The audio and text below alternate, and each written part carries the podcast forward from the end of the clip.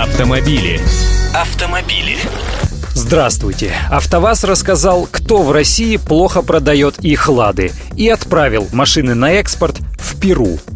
Волжский автозавод опубликовал черный и белый списки дилеров компании, составленные по результатам общественного опроса «Хороший, плохой, злой». В список благонадежных и умеющих продавать дилеров вошло 70 компаний. Наибольшее количество положительных отзывов из них набрали «Алан Автомобили» — это московская фирма, «Азино Авто» и «Авто-1» из Новосибирска. Зато в черном списке дилеров оказалось больше, чем в белом, аж 120 компаний. В их числе Краснодар Красноярск Лада из Красноярска, соответственно, Автомоторс Компани из Мурманска, Альянс М из Башкортостана, Агролада Сервис из Тольятти и так далее.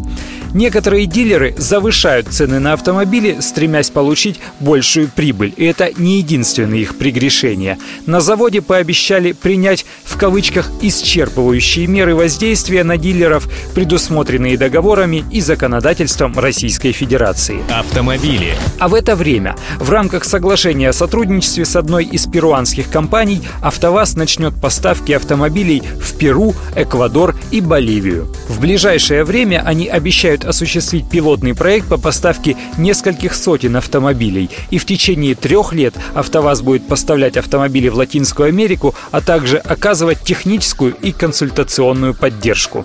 Вот вам и вопрос сам собой нарисовался. Если наши «Лады» можно продавать в Латинской Америке, где и без ВАЗа полно продавцов недорогих машинок, чего ж они тут кочевряжутся, где сам Бог велел продавать «Жигули». А вы, коллеги, как оцениваете российские автосалоны?